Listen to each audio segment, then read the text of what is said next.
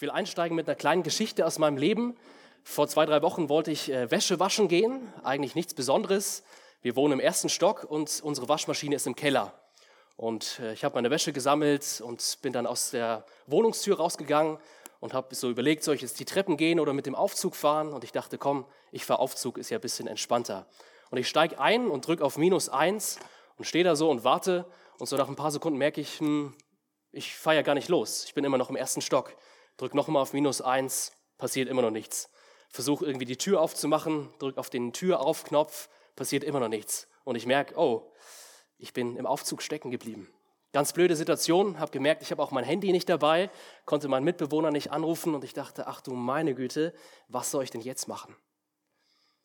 Und dann bin ich nach ein paar Minuten drauf gekommen, ich bin ja noch gar nicht losgefahren, sondern bin immer noch im ersten Stock. Und dann habe ich versucht, so die Tür aufzumachen und mit bisschen Gewalt hat es auch funktioniert. Also ich war in einer Situation, wo ich dachte, oh Mann, jetzt bin ich hoffnungslos stecken geblieben. Aber mitten in dieser Hoffnungslosigkeit gab es doch einen Hoffnungsschimmer. Und ich erzähle diese kleine Geschichte, weil die ganz viel mit dem Thema zu tun hat, was wir uns heute anschauen wollen. Heute soll es um Hoffnung gehen für Menschen, die eigentlich hoffnungslos sind.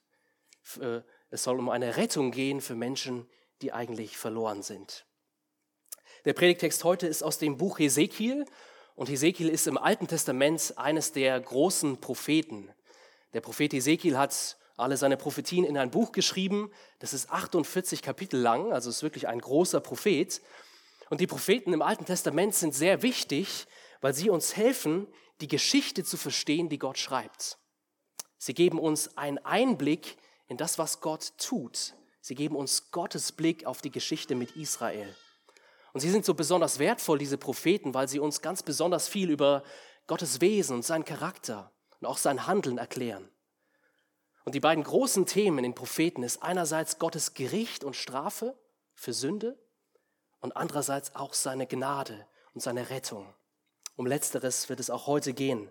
So ist es nämlich auch mit dem Buch Hesekiel. Auch dort sehen wir Gericht und Gnade und wenn wir uns ein bisschen zurückerinnern, wollen wir kurz über die Geschichte in der damaligen Zeit nachdenken. Es war ja so, dass das Volk Gottes im Alten Testament so in zwei Reiche gebrochen ist. Es gab ein Nordreich, das war das Volk Israel, und es gab ein Südreich, das war das Volk Juda. Und die beiden waren in manchem unterschiedlich, aber sie waren sehr gleich darin, dass beide Völker sündig waren.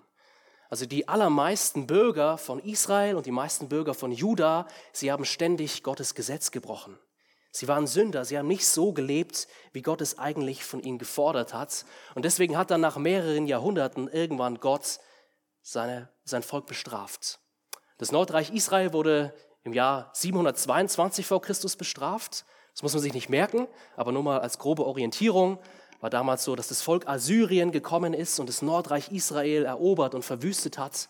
Und ungefähr 120 Jahre später ist das Gleiche mit dem Südreich Juda passiert.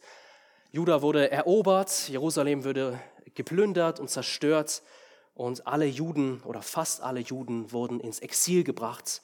Und bei Juda ist es in mehreren Wellen geschehen, also in mehreren äh, Phasen, dass das Volk so verschleppt wurde. Und genau diese Verschleppung, die hat auch der Prophet Hesekiel miterlebt. Ja, er war bei der zweiten Welle dabei, als das Volk Juda ins Exil in Babylon verschleppt wurde. Das heißt, Hesekiel hat seine Prophetien gerichtet an die Exilanten in Babylon, an die Juden, die jetzt nicht mehr im verheißenen Land sind, sondern verschleppt wurden ins ferne Land Babylon. Die sind seine eigentlichen Zuhörer im ganzen Buch Hesekiel. Und heute soll es ja um Hesekiel Kapitel 34 gehen. Und dort sehen wir so eine große Metapher. Darüber haben wir gerade auch schon gesungen und der Sascha hat schon ein bisschen was dazu gesagt. Eine große Metapher, ein großes Bild, wo es um Hirten geht und um Schafe. Und die Hirten, das sind die früheren Könige von Juda und die Schafe, damit meint Gott sein Volk Juda. Und das große Thema in Ezekiel Kapitel 34 ist Rettung für Verlorene. Gott verspricht seinem Volk was gerade in der Verbannung lebt, dass er sie eines Tages retten wird. Für uns heute ist es eine Rettung, die einerseits schon passiert ist, die wir schon kennen, die schon passiert ist in Jesus Christus und andererseits auch noch eine Rettung, die auch für uns noch in der Zukunft steht. Das heißt, heute geht es um Hoffnung für Verlorene Hoffnung inmitten von Hoffnungslosigkeit. Und bevor wir jetzt so richtig in den Text einsteigen, würde ich gerne noch mit uns beten. Unser lieber Vater, wir danken dir, dass du unser guter Hirte bist. Danke, dass du uns versorgst mit allem, was wir brauchen. Danke, dass du uns zu frischen Quellen von Wasser führst und zu den grünen Auen. Ja, danke, dass du uns nährst und zu trinken gibst durch dein Wort. Das ist unser Essen und das ist unser Trinken. Und wir wollen dich bitten für diesen Gottesdienst, dass dein Wort heute wirklich mächtig in unser Leben spricht. Mach du unsere Herzen bereit, dass wir neu ins Staunen geraten über die Rettung, die du uns geschenkt hast und dass wir wirklich ermutigt werden durch die Hoffnung, die du zu uns sprichst. Wir beten das in Jesu Namen. Amen. Wir wollen Hesekiel Kapitel 34 anschauen in drei Teilen. Ihr seht diese Struktur auch in den Gottesdienstblättern, die ihr hoffentlich alle habt. Das erste ist, die Rettung wird angekündigt in den Versen 1 bis 10. Dann wird diese Rettung erklärt in den Versen 11 bis 22. Und dann im letzten Teil, ab Vers 23, sehen wir, dass diese Rettung ein ganz bestimmtes Ziel hat. Und so lasst uns jetzt den ersten Teil zusammen lesen, die Verse 1 bis 10. Wir hören auf Gottes lebendiges Wort. Und das Wort des Herrn erging an mich folgendermaßen. Menschensohn, Weissage gegen die Hirten Israels, Weissage und spricht zu ihnen den Hirten, so spricht Gott der Herr, wehe den Hirten Israels, die sich selbst weiden. Sollen die Hirten nicht die Herde weiden? Das Fette verzehrt ihr, mit der Wolle bekleidet ihr euch, und das Gemästete schlachtet ihr, aber die Herde weidet ihr nicht. Das Schwache stärkt ihr nicht, das Kranke heilt ihr nicht, das Verwunde verbindet ihr nicht, das Verscheuchte holt ihr nicht zurück und das Verlorene sucht ihr nicht, sondern mit Gewalt und Härte herrscht ihr über sie. Und so haben sie sich zerstreut, weil sie ohne Hirten waren und sind allen wilden Tieren des Feldes zum Fraß geworden und haben sich zerstreut. Auf allen Bergen und hohen Hügeln irren meine Schafe umher und über das ganze Land sind meine Schafe zerstreut. Und niemand ist da, der nach ihnen fragt und niemand, der sie sucht. Darum, ihr Hirten, hört das Wort des Herrn. So wahr ich lebe, spricht Gott der Herr, weil meine Schafe zum Raub geworden sind. Ja, weil meine Schafe allen wilden Tieren des Feldes zum Fraß geworden sind, weil sie keinen Hirten haben und meine Hirten nicht nach meinen Schafen fragen und weil die Hirten nur sich selbst weiden und nicht meine Schafe. So hört ihr Hirten das Wort des Herrn. So spricht Gott der Herr. Siehe, ich komme über die Hirten. Und ich will meine Schafe von ihren Händen fordern und will ihrem Schafweiden ein Ende machen, und die Hirten sollen nicht mehr sich selbst weiden. Denn ich will meine Schafe aus ihrem Maul erretten, dass sie ihnen künftig nicht mehr zum Fraß dienen sollen. Das ist der erste Teil des Textes. Gott erhebt hier eine Anklage Vers 2 sehen wir, wer die Angeklagten sind. Es sind die Hirten Israels. Gegen sie richten sich diese prophetischen Worte aus dem Anfang dieses Kapitels. Hirten war damals eine typische Bezeichnung für Könige oder für Herrscher ganz allgemein. Und auch im Alten Testament wird das Bild von Hirten ganz oft benutzt für die Könige, die über Israel regiert haben. Und hier in Kapitel 34 von Ezekiel sind mit diesen Hirten also die Könige Judas gemeint, die früher über das Volk geherrscht haben. Diese, diese Könige, die sind hier quasi die gedachten Zuhörer. Ne? Eigentlich sind sie ja schon gar nicht mehr an der Macht, sie sind gar keine Könige mehr, sie sind auch schon gestorben, aber Gott spricht sie an als gedachte Zuhörer und die tatsächlichen Zuhörer, na, das sind die Juden, die im babylonischen Exil stecken.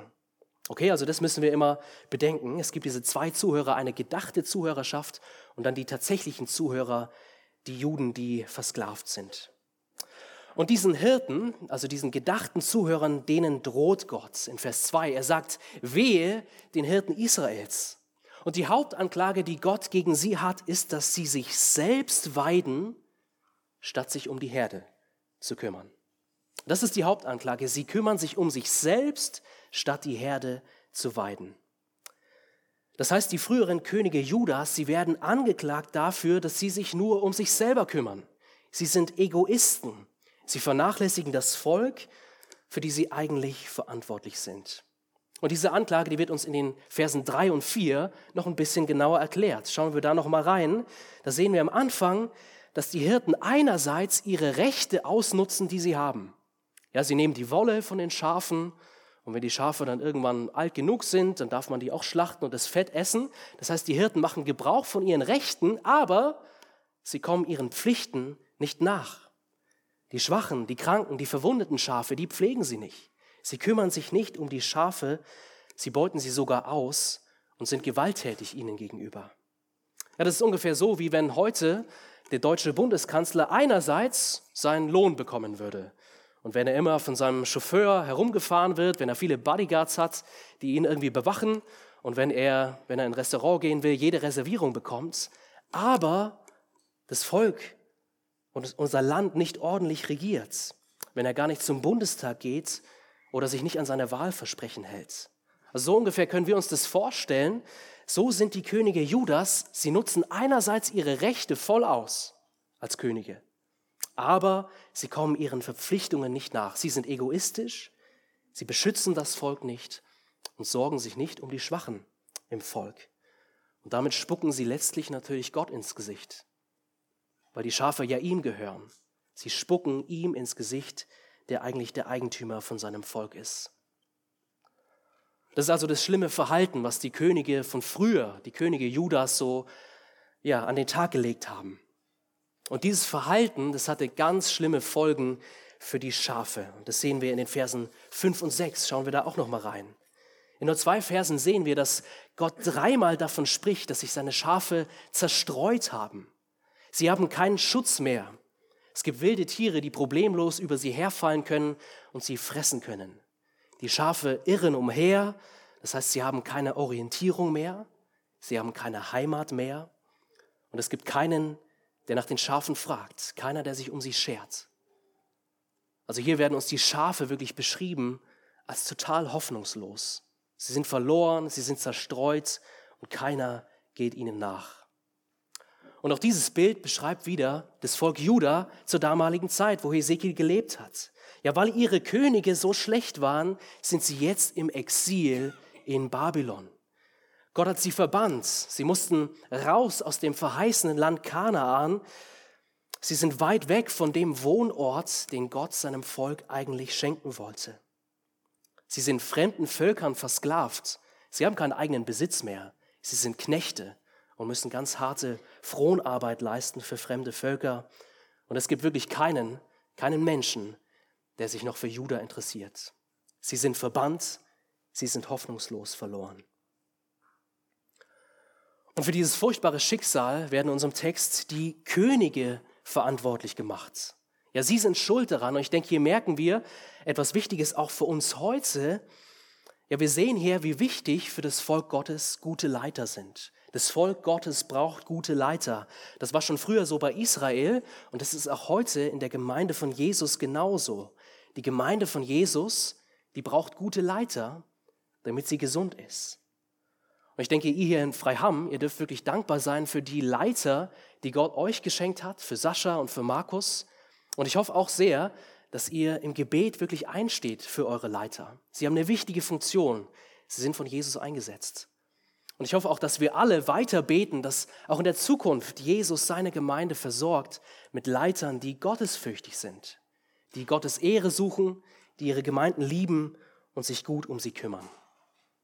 Also das ist so ein Prinzip, was wir aus diesem Text sehen können. Das Volk Gottes braucht gute Leiter. Ohne gute Leiter ist das Volk Gottes nämlich in Gefahr und genau das musste Judah damals erleben. Aber diese bösen Könige, um die es jetzt die ganze Zeit ging, diese bösen Könige und ihre Sünde, die haben nicht das letzte Wort, sondern Gott hat das letzte Wort. Er greift ein. Und das sehen wir in den Versen 7 bis 10. Wir haben den Text ja schon gelesen. In Vers 8 werden nochmal die ganzen Anklagepunkte von früher erhört und dann in Vers 10 wird uns beschrieben, wie Gott eingreift. Dass Gott jetzt aktiv wird und etwas tut. Wir lesen in Vers 10, dass Gott kommt über die Hirten. Das heißt, er kommt gegen die Hirten, um sie jetzt zur Verantwortung zu ziehen und Rechenschaft von ihnen zu fordern über das, was sie getan haben. Er beendet die böse Herrschaft von den Königen von früher. Und vor allem kündigt Gott in Vers 10 an, dass er sein Volk erretten wird. In diesen zwei Versen kommt ganze sechsmal die Formulierung meine Schafe vor. Meine Schafe, meine Schafe, meine Schafe. Und dadurch betont Gott, um wen es ihm wirklich geht. Es geht ihm um seine Schafe. Sie sind der Fokus. Ja, er will auch die früheren Könige richten. Das ist auch so in diesem Text. Aber was Hesekiel vor allem macht in Kapitel 34 ist, dass er uns, dass Gott uns ein geniales Versprechen gibt, nämlich dass Gott sein Volk eines Tages retten wird. Das ist der Fokus dieses Kapitels und das große Thema, um das es gehen soll. Er gibt dem Volk, was gerade hoffnungslos verloren ist, eine Hoffnung, dass er sie eines Tages retten wird. Und genau darum geht es ab Vers 11. Und so wollen wir zusammen lesen. Die Verse 11 bis 22 kommen damit zum zweiten Teil dieser Predigt. Rettung wird jetzt erklärt. Lesen wir den Text gemeinsam. Denn so spricht Gott der Herr, siehe, ich selbst will nach meinen Schafen suchen und will mich ihrer annehmen. Wie ein Hirte seine Herde zusammensucht an dem Tag, da er mitten unter seinen zerstreuten Schafen ist, so will ich mich meiner Schafe annehmen und sie aus allen Orten erretten, wohin sie zerstreut wurden am Tag des Gewölks und des Wolkendunkels. Und ich werde sie aus den Völkern herausführen und aus den Ländern zusammenbringen und werde sie in ihr Land führen. Und ich werde sie weiden auf den Bergen Israels, in den Tälern und allen bewohnten Gegenden des Landes. Auf einer guten Weide will ich sie weiden. Und ihr Weideplatz soll auf den hohen Bergen Israels sein. Dort sollen sie sich auf einem guten Weideplatz lagern und auf den Bergen Israels fette Weide haben. Ich selbst will meine Schafe weiden und sie lagern spricht Gott der Herr. Das Verlorene will ich suchen, das Verscheuchte zurückholen, das Verwundete verbinden, das Schwache will ich stärken. Das Starke will ich bewahren, ich will sie weiden, wie es recht ist. Und zu euch, meinen Schafen, spricht Gott der Herr, siehe, ich will Recht sprechen zwischen den einzelnen Schafen, zwischen den Widdern und den Ziegenböcken. Ist es nicht genug, dass ihr eine so gute Weide abweidet, müsst ihr auch noch das übrige Weideland mit euren Füßen zertreten? Und wenn ihr klares Wasser getrunken habt, müsst ihr dann das übrige mit euren Füßen trüben? Und sollen dann meine Schafe das abweiden, was ihr mit euren Füßen zertreten habt, und trinken, was ihr mit euren Füßen trübe gemacht habt? Darum, so spricht Gott der Herr, siehe, ich will Recht sprechen zwischen den fetten und den mageren Schafen, weil ihr alle schwachen Schafe mit Seite und Schulter weggedrängt und mit euren Hörnern gestoßen habt, bis ihr sie hinausgetrieben hattet, so will ich meinen Schafen zur Hilfe kommen, dass sie künftig nicht mehr zur Beute werden sollen. Und ich will Recht sprechen zwischen den einzelnen Schafen. Das sind ganz schön viele Verse. Ich weiß, wenn wir das nur einmal hören, dann haben wir das noch nicht direkt verstanden. Aber ich hoffe, dass wenn wir gemeinsam ein bisschen durch diese Verse gehen, dann erkennen wir, was hier eigentlich passiert. In diesen Versen verspricht Gott, dass er sich selbst um seine Schafe kümmern wird. Jahwe wird das Schicksal seiner Schafe nicht länger in den Händen von irgendwelchen Menschen lassen, sondern er wird es in seine eigenen Hände nehmen. Er wird sich jetzt um seine Menschen kümmern. Er wird sein Volk retten. Rettung ist sozusagen Chefsache. Und die Verse, die wir gerade gelesen haben, die haben eigentlich zwei Teile. Und der erste Teil ist Vers 11 bis Vers 16. Da wird uns diese Rettung erklärt, die Gott seinen Schafen schenken wird. Und es sind eigentlich fünf Dinge, die Gott für seine Schafe tut. Okay, fünf Dinge, worin diese Rettung besteht. Das erste ist, Gott wird sich seines Volkes annehmen. Das heißt, er wird sein Volk zu sich nehmen und dafür sorgen, dass es ihnen gut geht. Das Zweite, was er tut, ist, dass er sein Volk errettet.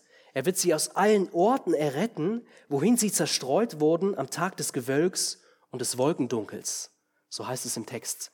Dieser Tag des Gewölks und des Wolkendunkels, ein Tag, wo irgendwie dunkle Wolken am Himmel sind, das meint den Tag, wo Juda zerstört wurde und wo Jerusalem erobert wurde. Das heißt, Gott verspricht, dass er sein Volk herausretten wird aus den fernen Orten, wo sie jetzt leben müssen. Und das Dritte, was Gott seinem Volk verspricht, ist, dass er sie herausführt. Das heißt, dass er seine Schafe aus allen Völkern herausführt. Das heißt, sein Volk wird nicht immer irgendwelchen fremden Völkern versklavt sein, sondern irgendwann schenkt Gott eine neue Herausführung aus der Knechtschaft. Das vierte, was Gott für sein Volk tut, ist, dass er sein Volk zusammenbringt. Wir lesen, dass er sie zusammenbringt und in ihr Land führt. Das heißt, Gott verspricht seinem Volk Rückkehr aus dem Exil. Ja, sie dürfen eines Tages wieder an dem Wohnort sein, den Gott ihnen eigentlich schenken will, ihr Land. Und das fünfte und letzte, was Gott seinem Volk hier verspricht, wie er sein Volk rettet, ist, dass er sie weidet. Habt ihr das gemerkt in den Versen 13 bis 16? Da kommt ganze siebenmal das Wort Weiden oder Weideland vor. Das heißt, Gott betont, dass er sich wirklich eines Tages um sein Volk kümmern wird. Er wird alle ihre Bedürfnisse stillen. Er wird ihnen endlich das schenken, was sie wirklich brauchen für ein gutes Leben, für ein Leben unter Gottes Segen. Und so wie ein Hirte eine ganz besondere Beziehung zu seinen Schafen hat, so wird Gott eines Tages eine ganz besondere Beziehung zu seinem Volk haben. Eine innige Beziehung, eine Beziehung voller Liebe und voller Gnade. Und es gibt für sein Volk wirklich nichts Besseres, als mit ihrem Gott in dieser Beziehung zu leben.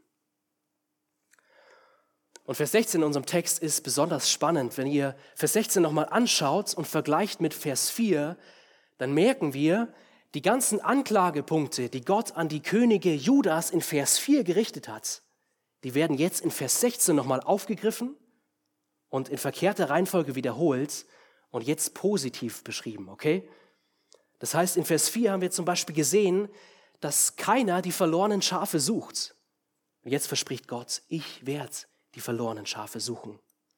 Er verspricht auch, ich werde das Verscheuchte zurückholen. Ich werde die verwundeten Schafe verbinden und ich werde die schwachen Schafe stärken. Das heißt, all das, was die früheren Könige Judas, was die Menschen kaputt gemacht haben, all das, was das Volk jetzt erleiden muss im Exil, all das wird Gott einmal 180 Grad wenden. Er wird alles wieder gut machen, was kaputt gegangen ist. Er kümmert sich um sein Volk. Da wo Menschen versagt haben, ist auf Gott Verlass.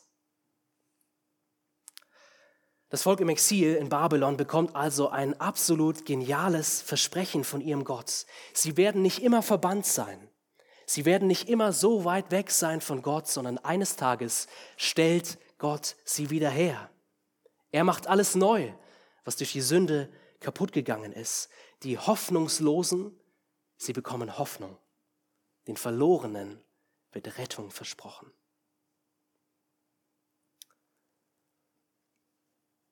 Und dann, wenn Gott sein Volk eines Tages gerettet wird, gerettet haben wird, dann wird er für Gerechtigkeit in diesem Volk sorgen. Das sehen wir in den Versen 17 bis 22, der zweite Teil dieser, dieses zweiten Punkts der Predigt.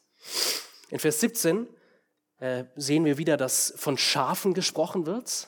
Und damit sind jetzt die Juden gemeint, die im babylonischen Exil leben.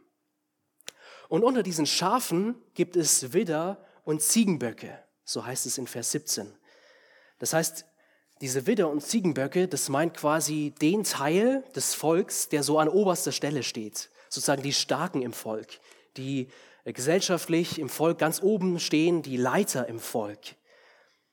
In Vers 20 wird von fetten und mageren Schafen gesprochen. Das meint quasi genau die gleichen. Die mageren Schafe, das ist quasi die normale Bevölkerung im Exil.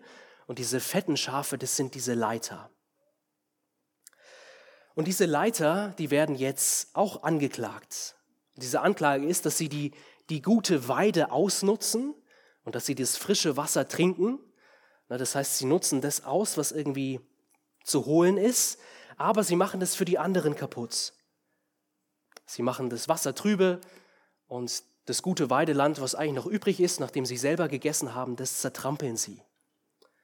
Das heißt, die Anklage gegen diese Leiter im Exil ist, dass sie sich asozial verhalten. Diese Leute, sie beuten ihre Mitjuden aus. Wirtschaftlich und auch politisch sorgen sie sich um sich selber, aber vernachlässigen die anderen. Und sie sind sogar gewalttätig. Und genau das wird Gott eines Tages beenden. Dreimal in diesen Versen heißt es, dass Gott Recht sprechen wird. Das heißt, Gott verspricht seinem Volk, er wird eines Tages für Gerechtigkeit sorgen. Er wird seinen Schafen zur Hilfe kommen. Er schenkt ihnen Gerechtigkeit und Gleichberechtigung und besonders den hilfsbedürftigen Menschen im Volk, denen wird er zur Hilfe kommen. Und ich glaube, auch hier sehen wir wieder so ein überzeitliches Prinzip in diesem Text, dass es wichtig ist im Volk Gottes, wie wir miteinander umgehen. Es ist nicht in Ordnung, wenn wir uns asozial behandeln, sondern es ist wichtig, dass wir gerecht miteinander umgehen. Im Volk Gottes, da ist kein Platz für Egoismus oder Alleingänge. Hier wird auch keiner ausgenutzt in der Gemeinde, sondern das Volk Gottes, das soll ein Ort sein, der von Liebe geprägt ist, von gegenseitigem Respekt, dass wir uns gegenseitig dienen, dass wir füreinander da sind, auch in den schwierigen Zeiten, dass wir als Gemeinde wirklich eine Einheit sind, die von Liebe geprägt ist. Wir haben ein bisschen Hesekiel Kapitel 34 also gesehen, dass Gott eine Rettung ankündigt, in den Versen 1 bis 10, dass Gott eine Rettung erklärt, in den Versen 11 bis 22. Und im dritten Teil wird diese Rettung jetzt noch ein bisschen weiter behandelt, sie wird noch ein bisschen weiter erklärt und vor allem gibt uns Gott sein Ziel, was er eigentlich verfolgt, wenn er sein Volk rettet. Dieser dritte Teil ist eigentlich der wichtigste Teil unseres Textes. Lasst uns die Verse 23 bis 31 gemeinsam lesen. Ich will ihnen einen einzigen Hirten erwecken, der sie weiden soll, nämlich meinen Knecht Davids, der soll sie weiden. Und der soll ihr Hirte sein. Und ich, der Herr, will ihr Gott sein, und mein Knecht David soll Fürst sein in ihrer Mitte. Ich, der Herr, habe es gesagt. Ich will einen Friedensbund mit ihnen schließen und alle bösen Tiere im Land ausrotten und sie in der Steppe sicher wohnen und in den Wäldern schlafen lassen. Ich will sie und die Umgebung meines Hügels zum Segen setzen und will ihnen den Regen zu seiner Zeit herabsenden. Das sollen Regengüsse des Segens sein. Und die Bäume des Feldes sollen ihre Früchte bringen und das, Erdreich seinen Ertrag. Und sie sollen sicher in ihrem Land wohnen und sie sollen erkennen, dass ich der Herr bin, wenn ich den Balken ihres Joches zerbreche und sie aus der Hand derer errette, die sie knechteten. Sie sollen künftig nicht mehr eine Beute der Heiden werden, noch sollen die wilden Tiere des Landes sie fressen, sondern sie sollen sicher wohnen und niemand wird sie erschrecken. Ich will ihnen eine Pflanzung erwecken zum Ruhm, dass sie nicht mehr durch Hunger im Land weggerafft werden und die Schmähung der Heiden nicht mehr ertragen müssen. So werden sie erkennen, dass ich, der Herr, ihr Gott, bei ihnen bin und dass sie, das Haus Israel, mein Volk sind, spricht Gott der Herr. Und ihr seid meine Herde, die Schafe meiner Weide, ihr seid Menschen, und ich bin euer Gott, spricht Gott der Herr. Hier sehen wir das große Ziel, was Gott verfolgt, wenn er sein Volk rettet. Schauen wir uns zuerst nochmal die Verse 23 und 24 an. Die sind nämlich sehr wichtig. Hier zeigt uns nämlich Gott, wie genau er eigentlich sein Volk retten will. Ja, er wird nämlich ein Werkzeug benutzen und dieses Werkzeug wird in Vers 23 genannt ein einziger Hirte. Das heißt, statt den vielen schlechten Hirten von früher gibt Gott ihnen einen Hirten, nämlich einen sehr guten Hirten. Gott wird also selber Hirte sein, indem er einen Hirten erweckt und beruft. Dieser Hirte, der wird der Knecht David genannt in Vers 23. Knecht heißt nichts anderes, als dass er ein Werkzeug für Gott ist. Und dadurch, dass er David genannt wird, denke ich, erinnert uns das an den bekannten König Davids aus dem Alten Testament. Dieser David war aus dem Stamm Juda, also dem Stamm, aus dem die Könige in Israel kamen. Und David war zwar auch ein Sünder, der gegen Gott gesündigt hat und sein Gesetz gebrochen hat, aber David war trotzdem ein guter König, wahrscheinlich der beste König, den das Volk jemals hatte. Und im Alten Testament gibt es einige Versprechen, dass irgendwann in der Zukunft ein Nachkomme, ein Sohn Davids kommen wird, der ein perfekter König sein wird. Meistens wird dieser König der Sohn Davids genannt, der, der Nachkomme Davids, aber manchmal heißt es auch einfach David. Und so ist es bei uns hier in Ezekiel 34 auch. Gott verheißt einen David, das heißt einen perfekten König, der in der Zukunft kommt. Diese Figur wird in Vers 24 auch Fürst genannt. Das ist eine weitere typische Bezeichnung für einen König. Und es wird hier nicht irgendein König sein, sondern einer, den Gott benutzen wird, um sein Volk zu retten und wiederherzustellen. Und dieser Hirte und König, der wird Jesus Christus sein. Das ist hier eine Verheißung, die sich in Jesus Christus erfüllt. Wir lesen es im Neuen Testament, dass Jesus selbst beansprucht hat, dieser Hirte und König zu sein. Als er damals auf der Erde gelebt hat, das sehen wir in den Evangelien, wie er hier auf Erden war und drei Jahre lang gewirkt hat, da hat er das Volk angesehen wie Schafe, die keinen Hirten haben. Als Jesus selber erklärt hat, was er eigentlich tut, da hat er gesagt, dass er gesandt ist zu den verlorenen Schafen des Hauses Israels. Seht ihr diese Bilder? Die sind aus Hesekiel 34 vor allem. Und wir haben auch schon die Schriftlesung, den bekannten Text aus Johannes Kapitel 10 gehört, dass Jesus verkündigt, dass er der gute Hirte ist. Der gute Hirte, der sein Leben lässt für die Schafe. Das heißt, Jesus ist der wahre Hirte. Jesus ist der wahre König, der sein Reich baut. Das heißt, diese Versprechen aus Hesekiel 34, die erfüllen sich in Jesus Christus. Durch ihn kümmert sich Gott um sein Volk. Durch ihn, durch Jesus, rettet Gott sein Volk.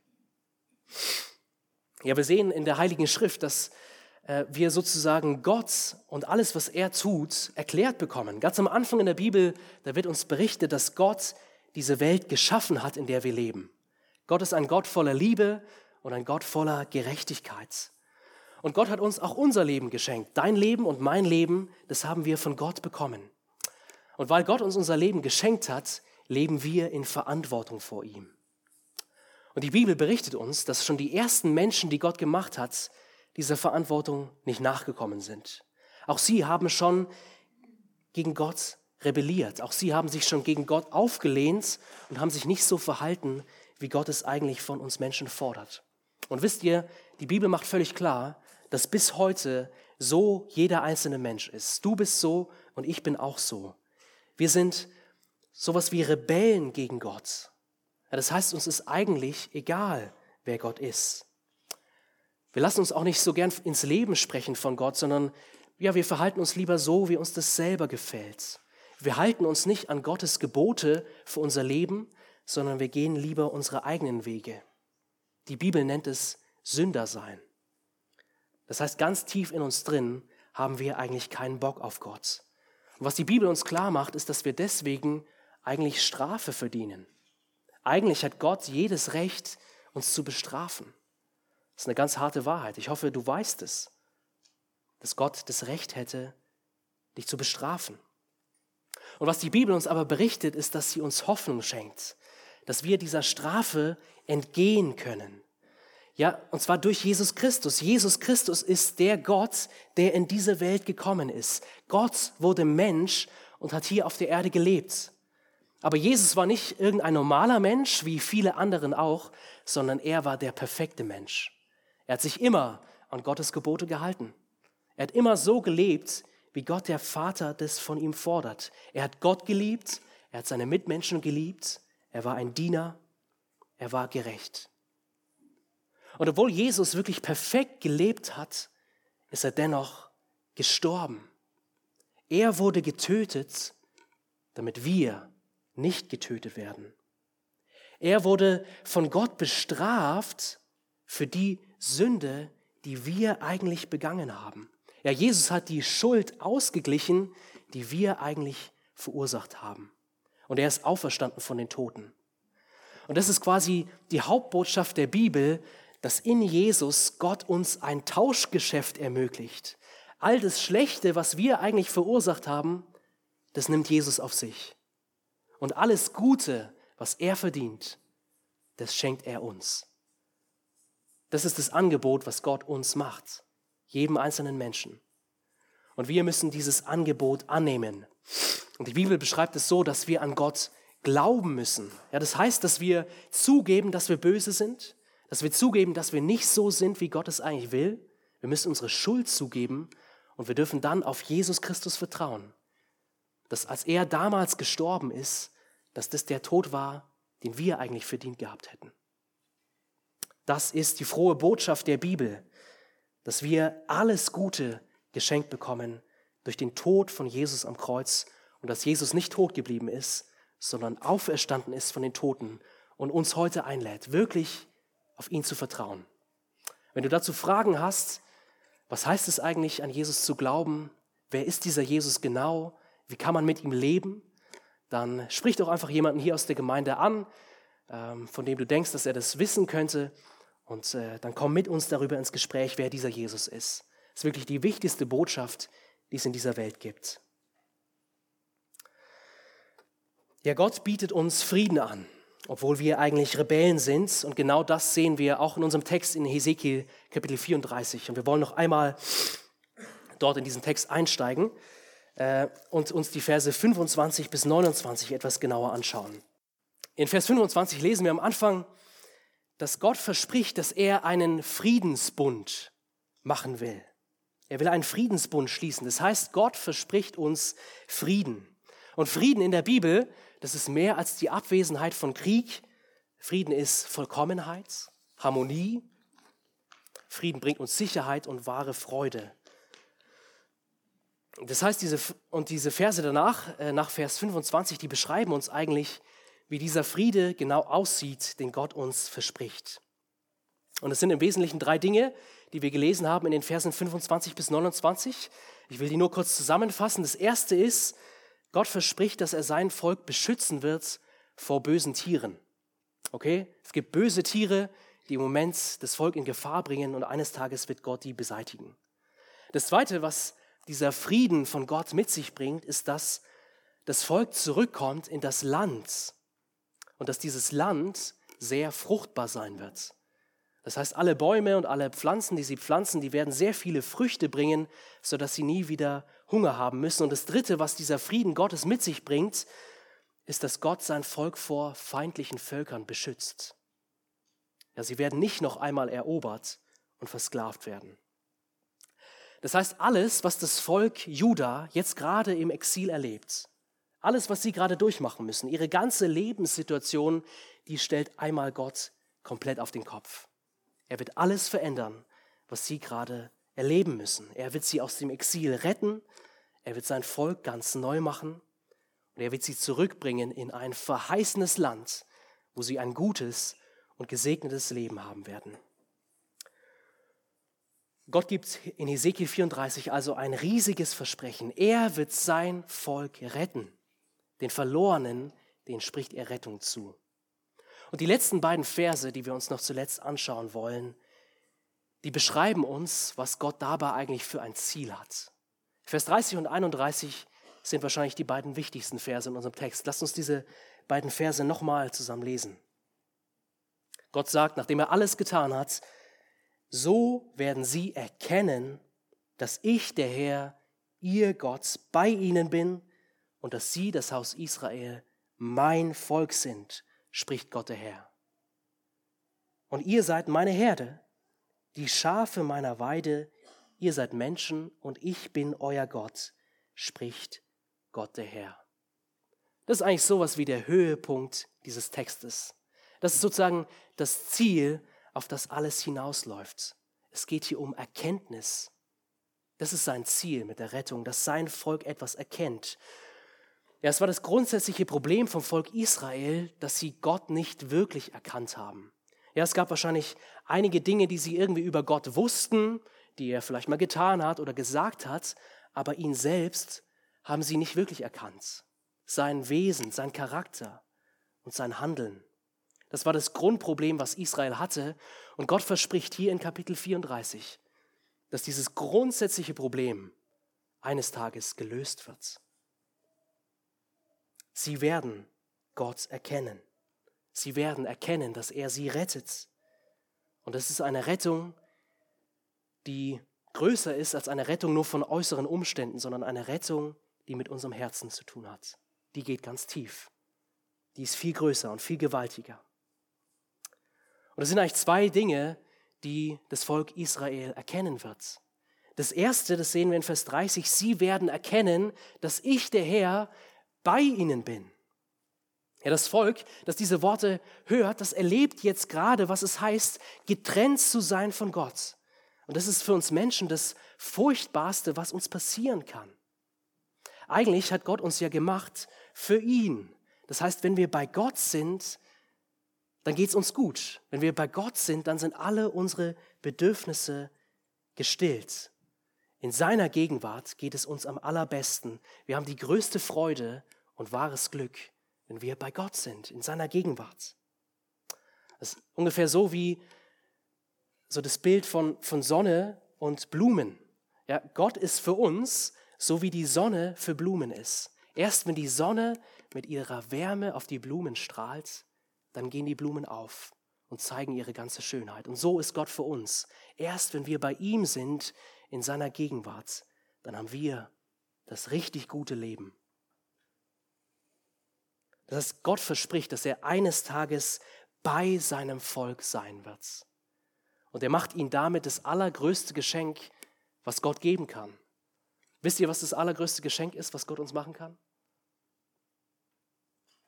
Es ist er selbst. Er selbst ist das größte Geschenk, was er uns machen kann.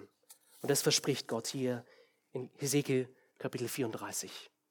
Und das Zweite, was das Volk Israel in der Zukunft erkennen wird, verspricht Hesekiel 34. Eine zweite Sache ist, dass sie erkennen werden, Vers 30, dass ich, der Herr, ihr Gott bin und dass sie, das Haus Israel, mein Volk sind. Ihr Gott und mein Volk. Das ist das Zweite, was wir erkennen sollen. Und das ist eine ganz wichtige Formulierung in der Bibel, die ganz oft dann vorkommt, wenn sogenannte Bünde geschlossen werden. Also es gibt in der Bibel einige Bünde, die geschlossen werden. Die sind sehr wichtig, um Gottes Handeln mit seinem Volk zu verstehen. Ein Bund ist ungefähr sowas wie ein Eid, den Gott schwört, also ein Versprechen, was er gibt. Das heißt, es gibt zwei Bundespartner, einmal Gott und einmal den Menschen. Und Gott sagt, ich schließe einen Bund. Das heißt, ich gebe euch Versprechen. Es gibt auch bestimmte Ansprüche, bestimmte Verpflichtungen, die beide Seiten erfüllen müssen. Und wenn Gott hier sagt, dass ich ihr Gott sein werde und sie mein Volk sein werden, dann ist es so eine Bundesverheißung. Das heißt, Gott verspricht, ich werde mit meinem Volk in einer ganz besonderen Beziehung leben. Eine Beziehung, wo mein Volk mich ihren Gott, ihren ganz persönlichen Gott nennen kann. Und wo dieses Volk das Eigentum vom lebendigen Gott ist. Das ist diese besondere Beziehung, die Gott uns verspricht. Und ich glaube, die allermeisten wissen von uns, wie es ist, wenn wir mit jemandem Zeit verbringen, den wir ganz besonders lieb haben. Vielleicht ein Bruder oder Vater oder Mutter, ein bester Freund oder ein Partner. Wenn wir mit dieser Person Zeit verbringen, dann können wir gar nicht genug davon bekommen. Es ist so schön, gemeinsam zu lachen. Es ist schön, füreinander auch da zu sein. Es ist schön, das Leben gemeinsam zu teilen. Man kann sich aufeinander verlassen. Und mit Gott ist es nochmal viel besser. Ja, Menschen können uns enttäuschen, aber Gott enttäuscht uns niemals. Und Gott verspricht uns, dass er mit uns in einer Beziehung leben will, die so viel besser ist als die schönste Beziehung zwischen Menschen. Eine Beziehung, die tiefer geht, eine Beziehung, in der wir mehr Freude und mehr Glück erleben dürfen. Gott ist unser Gott und wir sind sein Volk. Und für uns heute aus der Zeit des Neuen Testaments sozusagen, wo wir zurückblicken auf Hesekiel 34 vor über 2500 Jahren, da dürfen wir wissen, all das hat sich wirklich erfüllt in Jesus Christus. Wir werden gleich noch das Abendmahl zusammen feiern.